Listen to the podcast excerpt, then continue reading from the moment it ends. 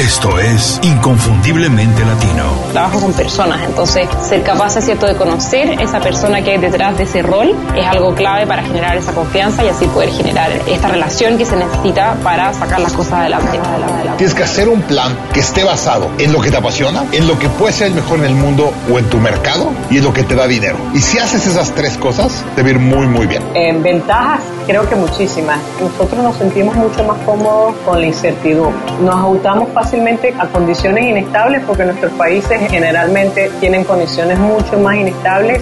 Creo que el ser latino habla de que sabes que no tienes límites y que si tienes las herramientas para salir adelante no vas a tener ningún problema. donde el multitasking estaba de moda y realmente se veía como una cualidad, pero está científicamente estudiado que disminuye enormemente la productividad. Inconfundiblemente Latino. Una ventana a las historias y conocimiento de los profesionales latinos más sobresalientes. Tu conexión con los expertos que han fundado compañías o movimientos que impactan de manera positiva en nuestra comunidad. Hola, antes de empezar quiero agradecerles por descargar este episodio. Les recuerdo que pueden enviarnos comentarios, ideas y sugerencias a info.icelatino.com. Y para contribuir positivamente a la comunidad inconfundiblemente latino, pueden ir a Apple Podcast y hacernos una reseña con 5 estrellas. Gracias. Hola, bienvenidos a Inconfundiblemente Latino. Soy Julio Muñiz. Muchas gracias por escuchar este episodio. Mi invitado de hoy es Juan Carlos Santamaría, director de desarrollo de negocios en Init Health, docente en el curso de gestión de empresas saludables, fundador de Health 2.0 Basque y mentor de innovación del foro SCADI. Además es aficionado al montañismo, ha subido la Concagua, algunos de los picos más altos en los Pirineos y algunos intentos en el Tíbet, es decir, Juan Carlos es una autoridad en bienestar, estilo de vida y emprendedurismo digital y de salud. Ahora nos va a platicar cómo es que hace todo esto. Juan Carlos, bienvenido Inconfundiblemente Latino. Muchas gracias por hacer tiempo para platicar con nosotros. Haces muchas cosas. Por favor, explícanos cuando alguien te pregunta a qué te dedicas, ¿cómo lo explicas de la manera más sencilla para que todo el mundo te entienda? Hola, Julio. La, verdad que cuando alguien me pregunta a qué me dedico, o sea, o qué soy, si me preguntan qué soy, lo que suelo responder es, mira, yo soy alpinista, aunque últimamente no estoy yendo mucho a la montaña, esa es digamos, mi pasión personal. Pero cuando luego alguien me dice, oye, pero, pero a nivel de trabajo, a nivel personal, ¿a qué te dedicas? Eh, generalmente digo, mira, soy comercial. Yo me dedico a, unir empresas con empresas y, a generar negocios. Y de definirme en algo, diría que sería experto en, negocios B2B a través de las redes sociales. Ah, me encanta y me imagino que hay muchas personas que quieren hacer eso, así que más adelante nos vas a platicar de ello, pero por lo que dije en la presentación, veo que trabajas en muchos proyectos al mismo tiempo, Juan Carlos. Por favor, platícame hoy, ¿cuál es el que más te apasiona? ¿Cuál es el que te hace todos los días despertar, ir corriendo a la oficina o el que no te deja dormir? Bueno, el, que me quita el sueño y con mucha ilusión, sin, ninguna duda, desde los últimos siete años es, es dentro de, Grupo INIT, la plataforma de salud y bienestar. Y como tú bien decías en la presentación, ahí soy el director de desarrollo de negocio y eso es lo que lleva la mayor parte de mi tiempo y mi dedicación para conseguir clientes, ¿no? Y como te adelantaba yo, eh, aunque inicialmente eh, hace pues, siete años igual los clientes los conseguía de manera más analógica a, través de contactos personales, a través de correos electrónicos, eh, últimamente, en los últimos cuatro años sobre todo, la venta más entra en el concepto de social selling y son los clientes los que se dirigen a nosotros para conocer más de lo que sería la plataforma que, que la implantamos en, diferentes compañías nacionales de aquí de, España o internacionales que pueden ser compañías de seguros o, grandes corporaciones para sus trabajadores. Y ahí todo el trabajo principal que realizo es lo que ahora pues, se llamaría inbound marketing o marketing de contenidos, que yo le suelo llamar la lobera y si quieres luego ahondamos en ese concepto que me gusta a mí utilizar a través de, blog, a través de, publicaciones en LinkedIn, en Twitter, en diferentes redes sociales, en, toda la coordinación con, medios eh, digitales y analógicos de comunicación para conseguir figurar en, noticias y conseguir contar lo que haces para que al final te vengan posibles visitas que son las que al final te darán esas, esas ventas que necesitas cuando te dedicas al mundo de los negocios B2B. Por supuesto, vivimos en un momento en el que ya no hay que ir corriendo detrás de los clientes, sino que hay que contarles nuestra historia, contarles lo que hacemos, el valor que agregamos a sus vidas y hacer que ellos descubran eso de la manera más fácil para que se acerquen a nosotros. Porque hoy en día la gente está buscando todo el tiempo información en las redes sociales, así que lo que tenemos que hacer todos, todos, todas las compañías o todos los profesionales es poner nuestro contenido ahí afuera, nuestra historia, qué es lo que tenemos distinto, que la gente lo descubra y se acerque a nosotros. Pero a ver, hay una cosa que me interesa mucho, Juan Carlos, es cómo acaba un alpinista trabajando en compañías que tienen que ver con salud. Me imagino porque hoy en día tengo la impresión que la gente está más preocupada por su salud, busca mucho más información para vivir de una manera más saludable y ustedes están en la punta de la lanza poniendo todo esto en las plataformas digitales. Pero ¿cómo te lleva a ti de lo que nos dijiste que eres en principio un alpinista acabar trabajando en esto? ¿Cómo fue la historia? Platícame. Bueno, ahí yo siempre cuando, cuando digo que eh, me identifico como que soy alpinista, es verdad que nunca he tenido ninguna relación laboral ni mercantil con, los negocios del alpinismo.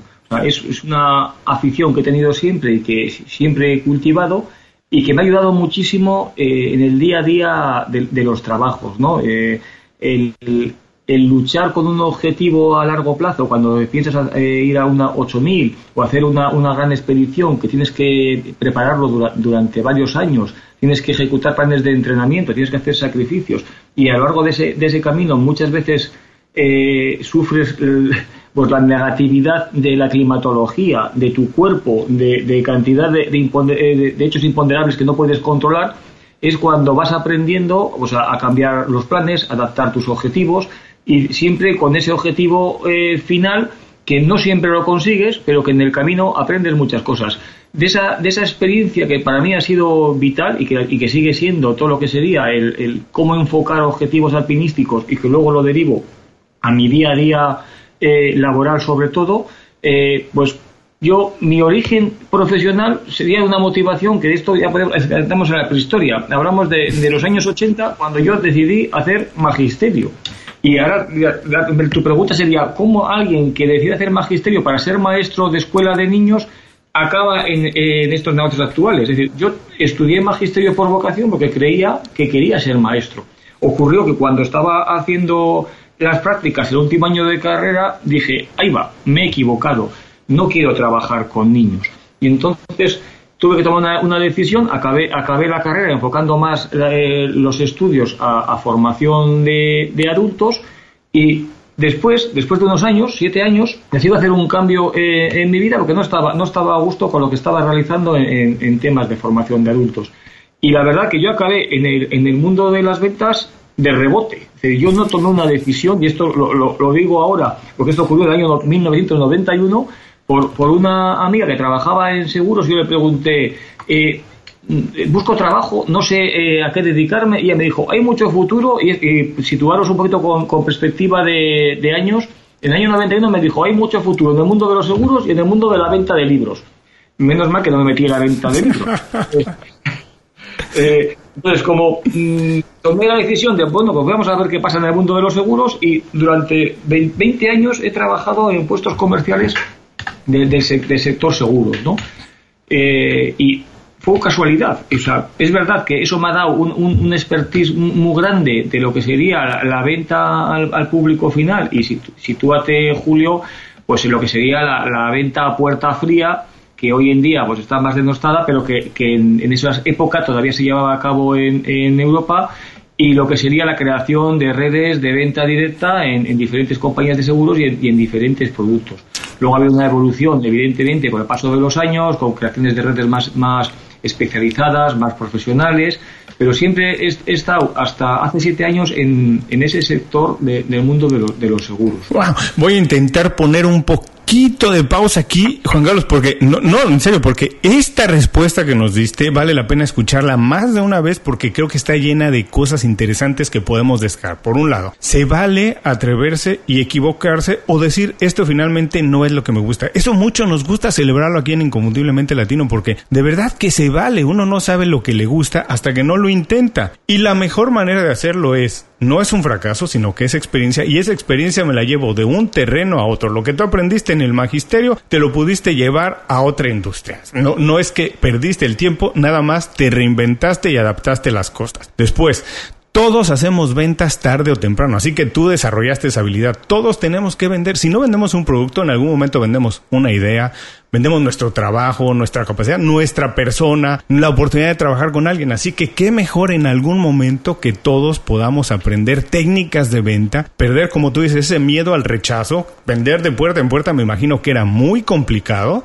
la gente está en su casa y nadie quiere que lo interrumpan. Así pasa ahora también, por eso el inbound marketing se ha inventado, para no interrumpir la vida de las personas, sino que más bien no descubran, pero hay que tener y aprender esas técnicas de cómo vender algo. Y por otro lado, cuando empezaste a platicarnos que te pudiste también llevar todas esas cosas que te has aprendido en el alpinismo, es la mentalidad, la capacidad de saber que no controlas todo, pero que te tienes que adaptar y que tú nada más estás enfocado en tu trabajo porque muchas veces no está en tus manos el resultado de las cosas. Como dices, hay veces que por inclemencias del tiempo algo ni siquiera puedes llevar a cabo la expedición, pero el trabajo que hiciste de años pues ese no se pierde, lo puedes aprovechar en algunas otras cosas. Pregunta, ¿tú crees que la mentalidad que has desarrollado como alpinista en todos estos años, la has podido trasladar a la parte profesional y corporativa? Sin ninguna duda, ¿eh? sin ninguna duda. Cantidad de veces he pensado en momentos en que no salen bien las cosas, en momentos en que no estás consiguiendo lo, lo que querías o esperabas eh, conseguir. ¿Cuántas veces me he acordado de, momentos duros en, alpinismo y yo no he tenido situaciones realmente extremadamente graves, pero sí he tenido momentos de, miedo, momentos de, mm. de cierto riesgo y es ahí cuando dices que todos los problemas sean como este. O sea, aquí puedo levantar la campana, puedo tocar la campana y puedo pedir me bajo, me bajo de este barco si la empresa en la que estás no estás a gusto, si el proyecto no crees en él. Igual que si esta montaña no me atrae, si no me está gustando, si no estoy a gusto, tienes el derecho a, bajarte y retroceder, porque ahí para mí fue un punto clave siempre en el tema del alpinismo el no haber eh, sido un trabajo, el no haberme planteado los objetivos como un objetivo para un tercero o para una marca, sino haber, haberlo hecho por, por apetencia mía personal, ¿no? Entonces, eso siempre me ha ayudado a, tener claros los objetivos. En la vida profesional te ayuda, te ayuda un montón. Y ahí, siguiendo el hilo que decías tú, de, mis cambios de, los estudios iniciales y demás, sí es verdad que yo esa, mm, esa motivación o esa vocación que sentía por la enseñanza, que yo quería que era hacia los niños, pues sí es verdad que la he canalizado hacia los adultos y ha, sido muy satisfactorio, ¿no? Porque en, en todos los años que he llevado temas de, de seguros, siempre he tenido redes de ventas y toda la parte de, formación comercial he podido unir la pasión por, las ventas por el formar equipos de venta y ayudarles en la realidad, porque muchas veces se utiliza la palabra formación, pero a veces es como que alguien cuenta algo para que otro lo oiga y luego a ver si quiere hacerlo. Pero a mí siempre me ha gustado mucho eh, la ejecución, o sea, eh, me gusta eh, sentirme ejecutor, con lo cual siempre he, procurado formar talleres y clases prácticas con clientes reales para poder eh, demostrar a, a, lo que llamaríamos los pupilos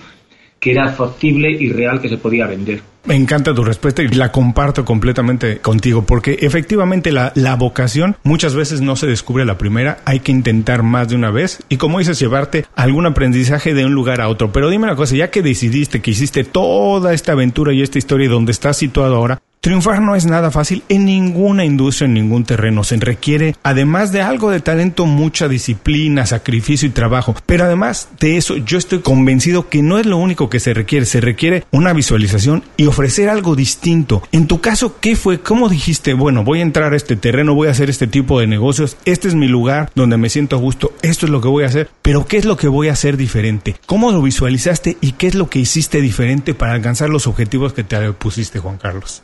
Creo que, el punto clave, la, decisión principal para triunfar en el, mundo de, las ventas, uno es que sientas ganas, ¿no? que no siempre ocurre a la hora de, alguien querer dedicarse a ello, que tengas ganas, que tengas pasión, que, sientas, que sientas eh, subidones de vez en cuando por éxitos, y el éxito no siempre tiene que ser el cierre de un contrato y la facturación, el, el éxito puede ser una concertación de una visita, una, una respuesta acertada de, un posible cliente, incluso una negativa de un cliente con una explicación clara, porque quizás tu servicio o producto no, no encajaba, y eso tienes que sentirlo como, como placer. Pero yo creo que la decisión, cuando dices tú, ¿qué fue lo que te hizo eh, dar un camino, o salir por un camino adecuado? Yo creo que fue la sinceridad. Es decir, es inevitable que a veces eh, mintamos, es inevitable que a veces se nos escapen eh, falsas verdades, pero hay que tener esa, línea roja de que tengo que decir la verdad y tengo que, ser transparente y no siempre lo que yo tengo es lo mejor para ti, con lo cual puede ocurrir que no, en este momento no hagamos ningún negocio, en este momento no podamos, no te pueda facturar nada y no se acaba el mundo ahí. Al revés, se abre la oportunidad para que alguna vez puedas volver o que puedas dar unas referencias muy válidas y no, no sentir nunca eh, el ansia de tengo que venderte algo. O sea, y hay a veces eh, en el mercado no anglosajón el, decir que eres comercial, que eres vendedor, eh, es muy raro que, que, un, que un niño aquí diga quiero ser como mi padre, quiero ser comercial de seguros o quiero ser director vendiendo algo. Es muy raro. O sea, se tiran a otro tipo de profesiones con, con otro sesgo menos de convencer. Y yo creo que hay la, la base de la, de la, sinceridad y buscar la mejor solución para tu cliente y dársela si la tienes y si no la tienes no se la puedes dar y es mejor ser sincero. Completamente de acuerdo, porque hay que ser sincero y hay que ser muy honesto con nuestros colaboradores y como dices también con los clientes, porque lejos de cerrar una puerta, aunque no se cierre el negocio en ese momento, lo que estás abriendo es una posibilidad para más adelante. No se despeguen, vamos a eh, despegarnos unos segunditos nada más, un pequeño corte y regresamos con más de la plática con Juan Carlos Santamaría. Platica con nosotros en Facebook, Twitter o Instagram. Búscanos como IC Latino. Sé parte de la comunidad. Continuamos. Gracias por seguir con nosotros. Hoy estoy platicando con Juan Carlos Santamaría. Juan Carlos, desde que empezaste, como nos dijiste en la prehistoria, a tomar la decisión de ser docente y toda la historia que ya nos contaste hasta donde estás ahora haciendo ventas y formando gente, me imagino que te das cuenta que la dinámica profesional ha cambiado mucho. Los roles de colaborador, de jefe, de cliente, de vendedor, de proveedor, no son los mismos, han cambiado mucho. ¿Qué características debe tener hoy en día un profesional para ser un líder en su industria? Una, pregunta que me gustaría saberla, saberla claramente, ¿eh? pero hay eh, la respuesta no la tengo no la tengo fácil, pero yo creo que iría en la misma línea que te hablaba de la sinceridad, es decir, que si realmente eres líder tienes que ser sincero contigo mismo, tienes que tener claro cuáles son tus, tus fortalezas, tienes que tener claro cuáles son tus debilidades y, buscar colaboradores que, que te ayuden y sobre todo el punto clave es que tengas ganas. Es decir, cuando digo tengas ganas, es que tengas clara una motivación y dónde quieres llegar y qué quieres conseguir. Y que luches por ello porque te hace ilusión. Y eso, por mal que lo hagas, seguro que tus colaboradores lo vas a trasladar. Si eres un ejecutor eh, matemático que no sientes, que no tienes pasión, pues puede que un trabajo mecánico lo hagas bien, pero está claro que no te dirán que eres un líder. Comparto, hay, hay que tener esa empatía humana para poder ser un líder. Entender lo que la otra persona, gente que trabaja con nosotros o a la que le proveemos un servicio, entendamos la necesidad de ellos porque esa es la única manera en que podrán entender y trabajar con nosotros. Ahora dime, a lo largo de tu carrera, ¿has tenido alguien que sea como un mentor o guía, alguien que haya sido una inspiración? Si ese es el caso, ¿quién fue y qué es lo que más le aprendiste, Juan Carlos? Pues te digo la verdad, Julio, no siento a nadie como mentor. Me acuerdo de, muchas personas, muchos no siempre han sido jefes, han sido también eh, compañeros y que me han, me han servido en, aspectos concretos como ejemplo. Quizás eh, me acuerdo de, de, un, de un difunto amigo que, que en los años 90 yo le conocía de, mi época de, formador de, adultos en temas de, enseñanza de idiomas y nos encontramos después cuando él trabajaba también en el mundo del seguro. Y él, él Javi eh, Fernández, eh, me dijo, Juan Carlos, eh, no hemos llegado a ser amigos íntimos, hemos tenido una, una relación que ahora podía cambiar porque trabajamos en, en, mundos diferentes, pero estamos dentro del mismo sector. Y sería muy bueno que mantuviéramos una relación estable, pensar que en los años 90 no teníamos todavía Internet, no, teníamos, no teníamos redes sociales digitales, y él me dijo, deberíamos mantener un quedar de vez en cuando, contarnos cosas, no divulgar nunca nada confidencial, pero sí mantener contactos y ayudarnos con ciertas personas.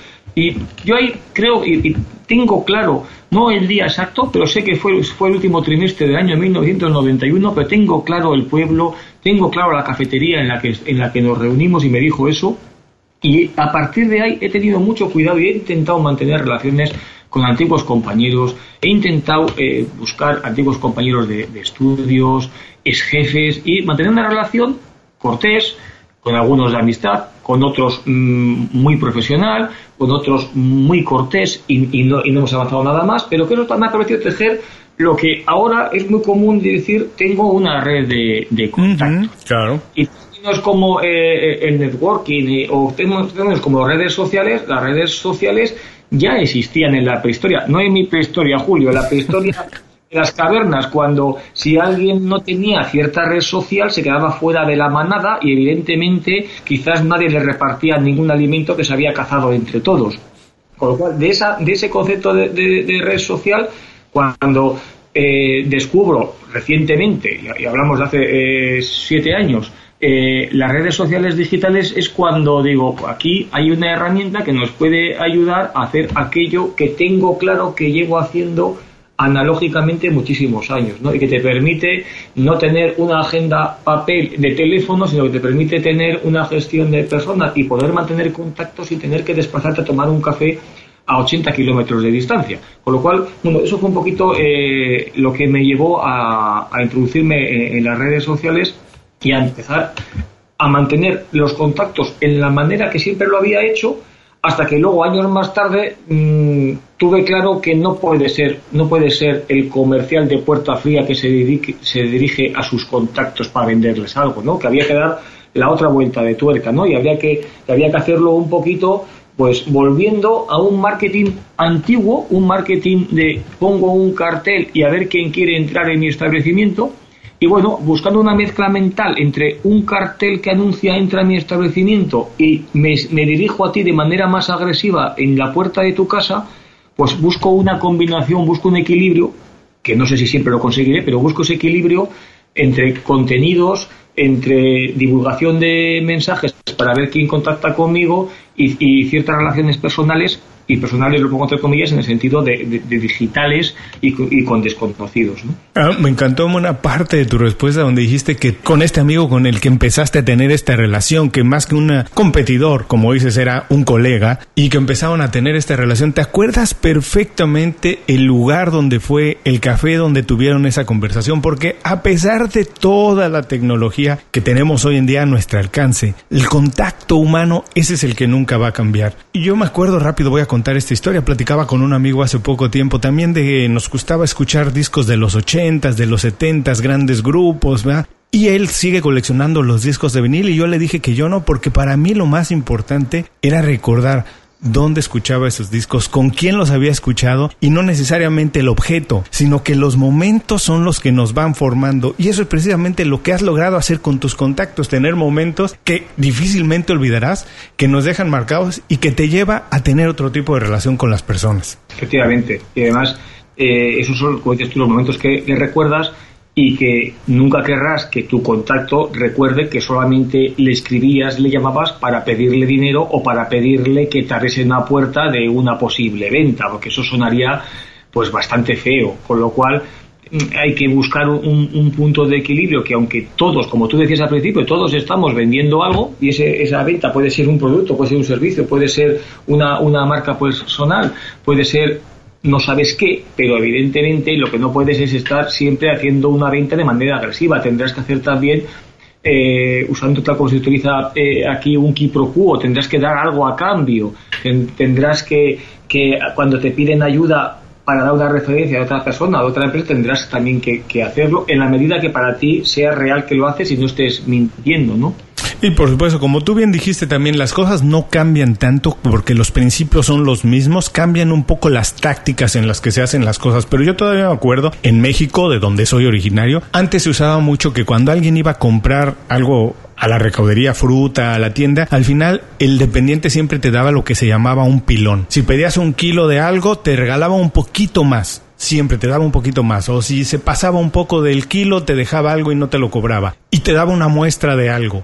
Que es exactamente lo que hoy hacemos de manera digital. Darle a la gente un poco más de algo para que pruebe, se interese en eso y regrese. Ahora, me imagino que como ser una persona de ventas y demás alpinista, estás lleno de rutinas y de hábitos. Y muchas veces el éxito depende de ellos, no necesariamente de nuestro talento. ¿Tú tienes alguna rutina durante el día, la semana, algo que hagas de manera cotidiana, diaria, de manera repetida, un poco para intentar que se alineen las estrellas y los días sean productivos como los planeas? Bueno, mi, rutina es, es, muy antigua y es hacer eh, lista de tareas que, con diferentes colores y priorizando las, las que tengo que hacer sí o sí. Pero con independencia de cuál diga y haya decidido que esa sí la voy a hacer, yo tengo una rutina que es eh, todos los días antes de, salir de casa e ir camino del trabajo, hago una ojeada muy rápida de, lo que es el correo electrónico y una mirada muy rápida de todas las redes sociales. Pero rápida para tener una visión eh, no ejecuto ahí, salvo cosas muy urgentes, intento no ejecutar nada ahí. Lo que sí hago, según llego a la oficina o empiezo a trabajar, esté, esté en casa o esté en un hotel, es un, un, protocolo que me he marcado yo mismo y que podía entrar en un formato de trastorno obsesivo compulsivo, en el cual empiezo por, por LinkedIn y miro todas las invitaciones que he recibido de la tarde anterior, porque doy por hecho que el día anterior ya he procesado las de la mañana, doy por hecho que miro también todos los contactos que me han afectado y les mando mensajes de, bienvenida en función de, los sectores, mire todas las notificaciones y eso lo hago también con Twitter, con Instagram, con Bibi y después posteriormente paso al correo electrónico y ahí, después de esa mirada rápida, es cuando ejecuto las dos, tres cosas que eran muy importantes e imprescindibles de hacer en el día y es, es, esa es parte de mi rutina. Y la decisión a veces me cuesta, porque a veces te pide el cuerpo hacer otra cosa. Es la, la, la, sensación de que era más urgente el otro, pero lo, pero lo vas a hacer. Mm. Entonces, es, es la forma. Con lo cual, para contactar conmigo es muy fácil. Todo el mundo sabe que a primera de la mañana voy a leer los mensajes de, de LinkedIn. La gente ya se acostumbra a lo que haces. Ahora, lo que es importante es saber decidir entre lo urgente y lo importante, como decías, porque muchas veces tenemos la tentación de hacer en ese momento algo, de contestar de manera inmediata al mail o algo, pero a lo mejor no es lo más importante. Eso puede ser urgente, pero hay que trabajar en lo que es verdaderamente importante. Y me imagino que tú como alpinista lo debes saber. bien. ¿qué habilidad consideras de manera personal que es la más importante que tienes, la que más te ha ayudado a alcanzar objetivos? Yo, como característica principal diría la, constancia. ¿eh?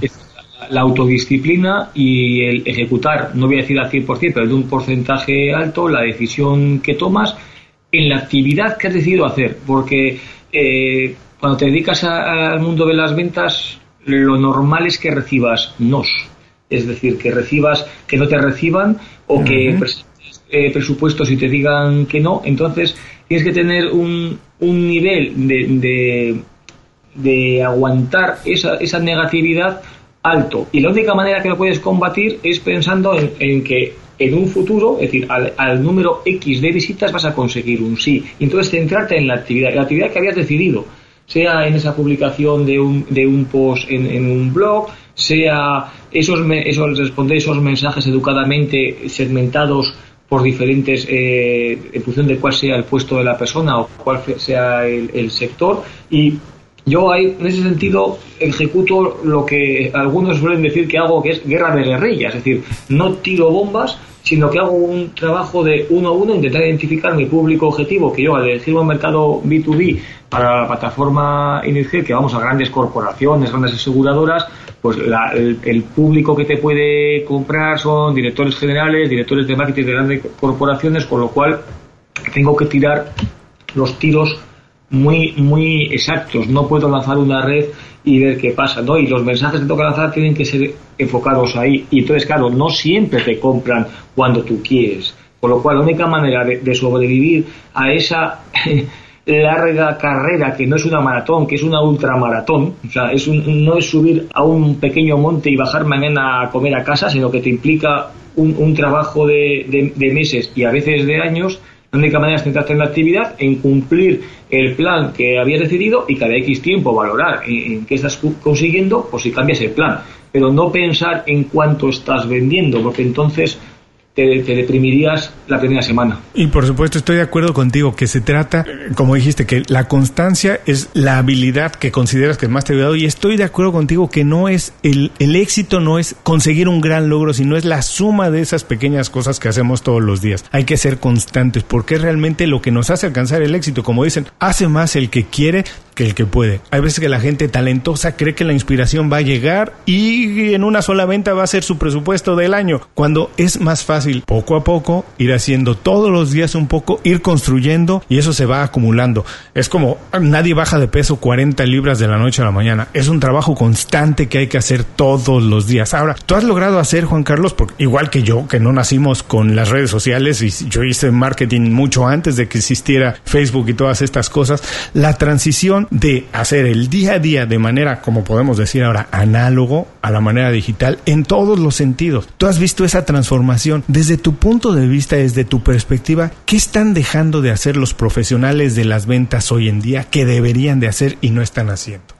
Bueno, yo eh, desde la parte que yo veo de la gente con la que me relaciono, pues mm, prácticamente todos tienen perfil en, LinkedIn, en, puestos de cierta responsabilidad en, el mercado español y latinoamericano. Yo detecto que están todos en LinkedIn, pero muchas veces están como, como si fueran las páginas amarillas de los teléfonos para empezar. Es decir, están, figuran.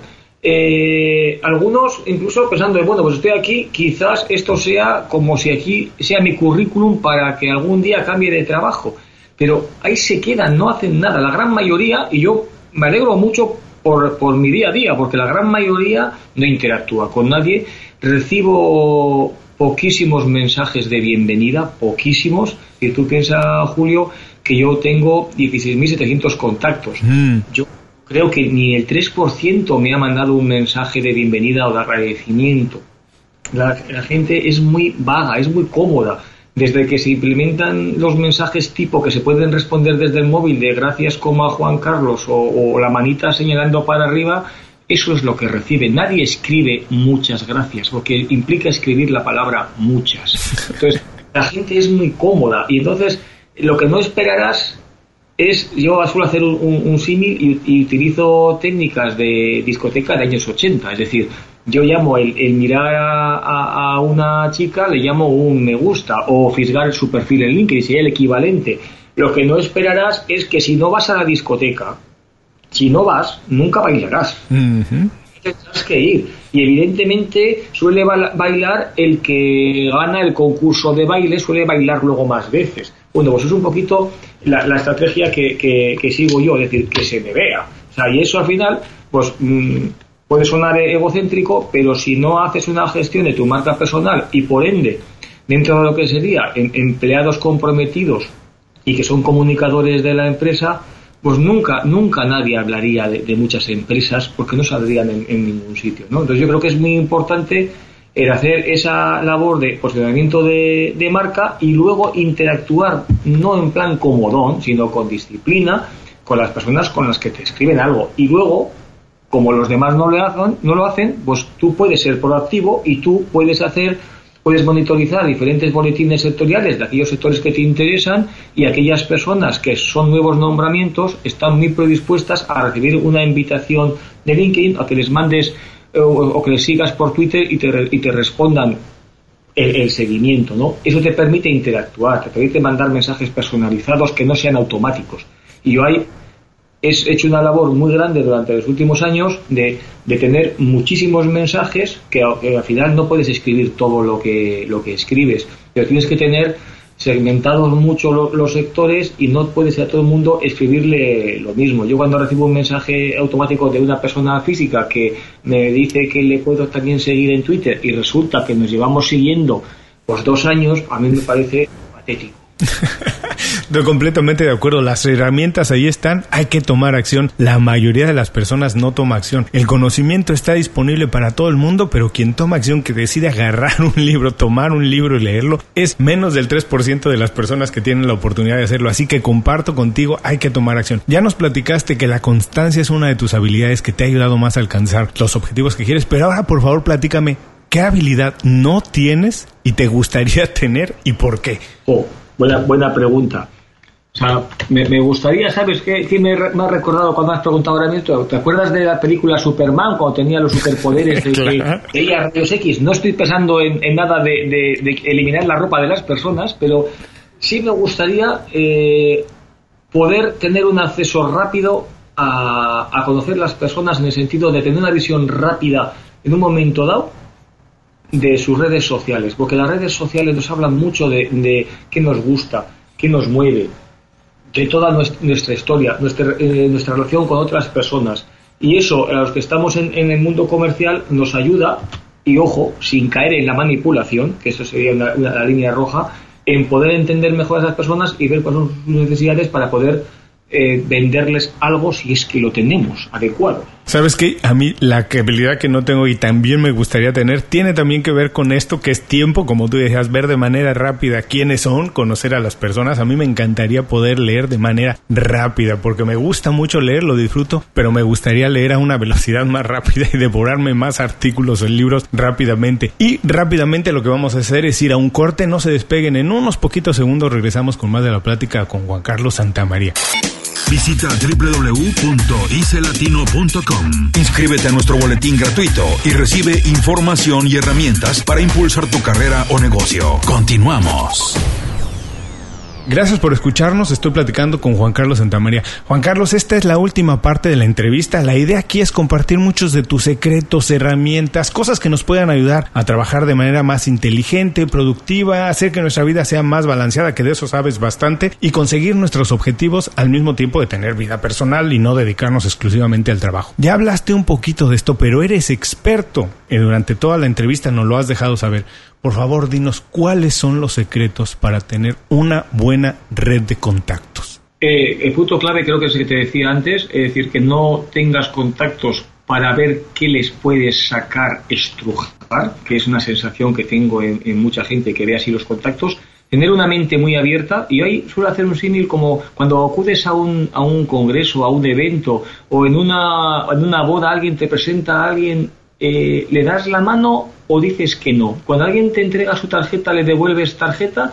Y hago esta reflexión, ¿sabes por qué, Julio? Porque a veces, hay gente que me dice, ah, yo, ojito, yo soy muy restrictivo con los, con los contactos. Yo depende quién quiera contactar conmigo, no me interesa. Y puede ser, puede ser que para alguien sea eso válido y sea y es totalmente lícito y respetable, ¿eh? ojo. Lo que pasa que para los que estamos en el mundo de las relaciones personales, para poder llegar a hacer relaciones mercantiles y poder ofrecer cosas, o sea, como cierres tu, tu abanico y seas tan restrictivo, ¿quién va a querer hacer contigo negocios? Y eso, si ese criterio que yo digo que la mayoría de la gente cuando alguien le presentan en un evento a alguien le da la mano y le dice y le pregunta el nombre a qué te dedicas, todo el mundo responde con educación, eso no se aplica siempre en las redes sociales. Y hay gente que no, eh, responde a mensajes, hay gente que es muy restrictiva a la hora de ampliar su, red en, en LinkedIn. Y entonces yo creo que aplicar un criterio abierto, porque nunca sabes cómo vas a llegar. Y antiguamente hablábamos de la regla de los seis pasos para llegar de una persona a, otra. Mm. Para saber ahora eh, hay que llegar en tres. Y yo apuesto por llegar en dos. Apuesto para, poder llegar en dos. Y para poder llegar en dos, tu, tu red de primer nivel tiene que ser muy amplia. Para que la del segundo nivel puedas prescindir de Google y puedas directamente en tu red de contactos buscar. Entonces, para mí ese es el, punto clave, tener una visión amplia, no tener una visión cortoplacista de esta persona como tiene esta profesión, como es de este país, como trabaja en tal empresa, no me interesa ahora, pues claro que no te interesa ahora porque no tienes ningún producto que le puedas interesar, pero tiene primos, tiene cuñados, tiene una red por detrás suyo que quizás un día te venga la referencia por ahí. Y la gente es bastante elitista en ese sentido. Yo creo que tener una mente muy amplia y luego, bueno, pues eh, si es verdad que yo soy, como te decía antes, dentro de, de cierta obsesión, pues me gusta apuntar todo, me gusta apuntar muchas cosas, temas pendientes, que cosas hacer, pero a mí me gusta eh, la antigua agenda papel que hablábamos al, principio de personas que conoces con su teléfono fijo, pues esto ahora lo, lo, puedes digitalizar usando, aunque sea un Excel, pero puedes digitalizarlo para poder encontrar personas y ver qué relación has tenido con ella hace X años, porque si no es imposible gestionarlo. Me encantó esta parte que dijiste que hay que tener una mente amplia y que no hay que tener una visión cortoplacista. Hay que ver que las relaciones se construyen a mucho tiempo y como dices, el beneficio para ambos no tiene que venir de manera inmediata, puede venir a lo largo de nuestra trayectoria. Por supuesto, hay que verlo de esa manera. Ahora, profesionalmente, ¿qué consideras un día productivo? ¿Qué tuvo que haber pasado para que tú en la noche cuando te vas a dormir dices, wow, hoy estuvo bien? Yo creo que si no consigues que los veas todos así, malo. O sea, salvo días en que tenga muchísimas reuniones, que diga no he hecho nada, que es erróneo evidentemente, ¿no? Porque, pero mm, siempre todos los días siento que algo he avanzado y ese avance como te decía antes, eh, no siempre tiene que ser el cerrado la mega venta que nos arregla el presupuesto del año. Siempre avanzas porque siempre avanzas con un contacto nuevo, con una relación nueva, con, con, un, con un correo educado respondiendo a alguien que te ha dicho que no. Yo creo que siempre estás avanzando. De hecho, recuerdo cuando daba formación comercial para, para nuevos eh, agentes de seguros, les ponía un ejemplo, decía, imagínate que con la venta de un seguro de hogar o un seguro de, automóviles vas a ganar 100 euros. Vale, entonces imagínate que hoy has hecho eh, tres visitas, ¿no? Y tú sabes que generalmente cada, cada cuatro visitas consigues eh, una venta. Y hoy has hecho tres visitas y ¿cuánto dinero te llevas a casa? Y lo triste es que la mayoría de la gente responde que cero euros pero es erróneo, te lleva 75, porque es que mañana es, es tu ratio, es que mañana cerrarás la venta en la que es verdad que matemáticamente y físicamente ingresarás los 100 euros, pero si no llegas a hacerlo del día anterior no te habrías llevado nada. Entonces, si vives con una mentalidad cortoplacista, evidentemente harás tus tres visitas de hoy y dirás, esto no merece la pena seguir y no seguiré. Con lo cual nunca verás, no los 25, nunca verás los 100 euros. Entonces yo creo que, que tienes que ver cada, cada, cada avance incluso, incluso cada no, como bueno, pues por lo menos tengo claro que por aquí no tengo que insistir y este me ha dicho que no. Tienes que verlo así. Eh, y no quiero, no quiero decirlo y que suene que esto es propaganda, es real. O sea, la vida, la vida del día a día es dura para todos. Eh, trabajes en lo que trabajes, con lo cual tienes que, que, buscar tus trucos mentales para sentir que tú habías decidido hacer esas tres visitas hoy y las has hecho. Con lo cual, tu, trabajo está realizado. Me encantó como dijiste que hay que ver todos esos días tienen que terminar así, todos los días tienen que terminar así, todos los días tenemos que terminar diciendo, wow, hoy estuvo bien porque hice A, B, C o D. Como dices, no se cierran todos los días los enormes contratos, pero todos los días tenemos que avanzar un poquito más en el camino a la meta. Ahora, por favor, Juan Carlos, recomiéndanos un libro, película, artículo, página de internet, lo que sea, y dinos por qué no lo recomiendas. No sabría qué, recomendaros, eh, Julio. Quizás lo que se viene es un libro que me marcó en, la adolescencia. Es un, un, libro de un escritor de, Canarias, de Vázquez Figueroa, y es eh, se llama Tuareg. O sea, no entro en la, en la calidad literaria, ¿eh? pero cuando lo leí me, marcó mucho, era sin, sin, desvelar un poquito todo, todo lo que es la trama de, del libro, de, una persona de, de la etnia tuareg, y tomaba una decisión en cuanto a caminar por el desierto y una vez que ya tomaba esa decisión seguía hasta el final. No voy a desvelar el final, pero igual no fue bueno porque igual se había equivocado, ¿vale? Lo dejo, lo dejo ahí. Entonces sí, sí me marcó mucho eh, la toma de, decisiones y ejecutar los planes que cumplías y eso lo, he tenido siempre muy marcado desde esa época de la adolescencia y he hecho una corrección, evidentemente. No siempre hay que seguir el camino que has decidido cuando te das cuenta que quizás estás errado. Entonces puedes hacer ciertas, ciertas variables en la ruta o quizás tengas que retroceder hacia atrás o pedir socorro. Me imagino que algo tendría que ver con tu formación como alpinista y les recuerdo que esta recomendación de Juan Carlos estará en las notas del programa para quien quiera consultarlo. Ahora, Juan Carlos, esta pregunta que viene es un poco tramposa, pero también puedes verla de esa manera porque las respuestas finalmente son fascinantes. Fíjate, si tuvieras oportunidad de vivir tu vida otra vez, pero con toda la experiencia que ya tienes ahora, el conocimiento que tienes hasta ahora, pero tuvieras la oportunidad de regresar el tiempo y decir voy a empezar otra vez, ¿harías algo distinto? Si es así, ¿qué harías distinto y por qué? Hombre, la pregunta es, complicada, aunque fácil de responder si jugamos con lo que ahora sabemos de qué estamos haciendo y qué, nos gusta y qué nos genera pasión. ¿no? Eh, evidentemente, no, no, cometería el error de, enfocar mi formación básica hacia la enseñanza, enseñanza de los niños, pero creo que sí repetiría una formación eh, intentaría buscar una forma de, compaginar y buscar una formación quizás no, no reglada al uso, pero sí en, pedagogía, psicología empresariales y comunicación. Sería una mezcla de eso, sería lo que me creo que me aportaría más valor para luego hacer lo que creo que ahora me genera pasión, que quizás en otras vidas sería, sería diferente.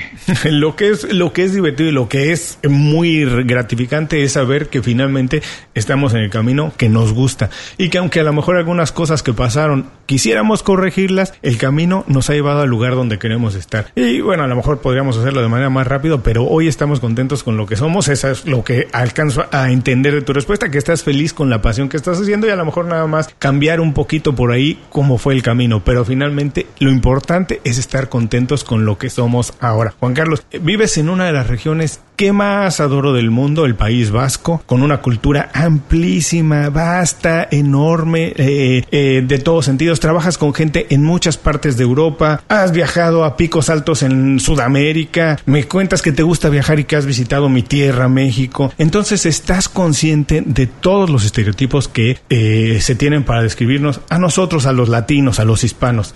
Pero en tu caso, Juan Carlos, ¿qué consideras que es ser latino, que es ser hispano? Pues no, no tengo claro qué, qué, pienso. Es verdad que hay, diferenciaría lo que entiendo yo o entendemos muchas veces en, el lenguaje coloquial aquí por hispano, ¿vale? Que vendría, que puede ser el hispano que se utiliza en Estados Unidos, que viene de, de origen tanto español como todo como Latinoamérica, hay, quitando, quitando Brasil. El concepto latino en, el concepto de, incluyendo Portugal, incluyendo Francia, incluyendo Italia, cuando hablamos de, Europa, como países eh, latinos dentro de, Europa, pero en, esa, en esa línea no tengo claro la, definición. Si es verdad que el mercado latinoamericano y el mercado de habla, de habla hispana es bestial, es bestial y creo que hay el, el, idioma y el nexo común de una de muchas culturas, pero bueno, con un nexo común con el idioma puede ayudar mucho en todo lo que sean eh, relaciones entre las personas,